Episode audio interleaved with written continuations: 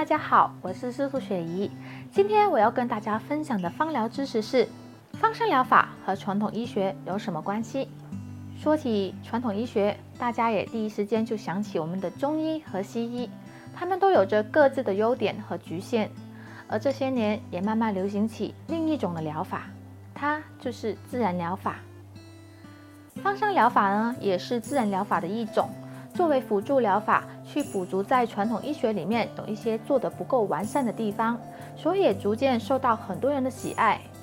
自从我成为芳疗师之后，很多人都问起我的问题都是芳香疗法和传统医学有什么关系？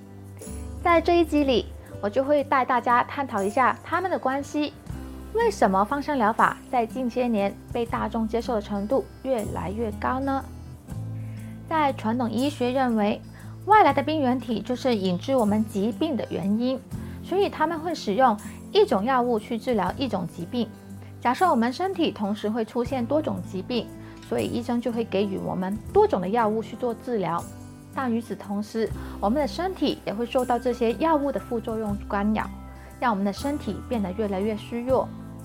在相对传统的医学，芳香疗法的中心思想，它是相信我们人体具有治愈的能力。提倡会使用一些自然、不具侵犯性的疗愈方式。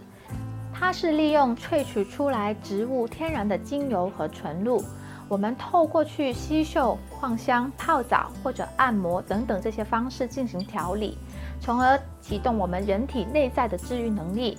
改善到我们身体和心灵的状态，以达到我们身心灵的平衡以及健康。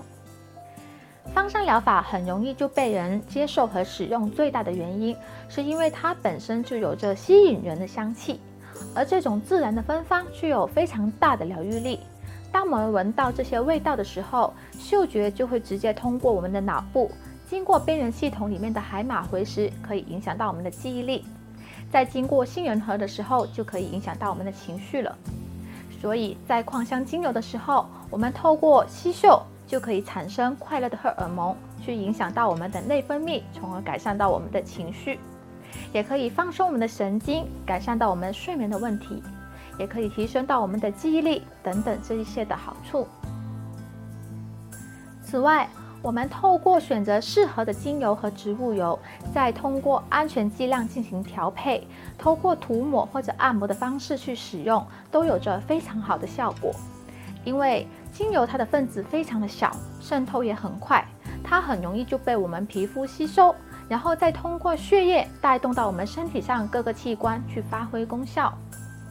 所以芳香疗法在对我们的一些肌肉酸痛、呼吸系统问题、免疫力系统等等都有着非常不错的改善。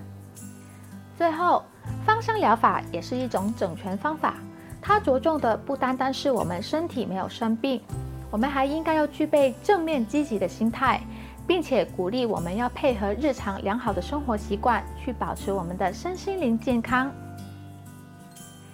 今天的分享就到这里，喜欢的朋友请帮我订阅、点赞和分享，我会继续为大家带来更多关于芳疗的小知识。谢谢观看，我们下次再见，拜拜。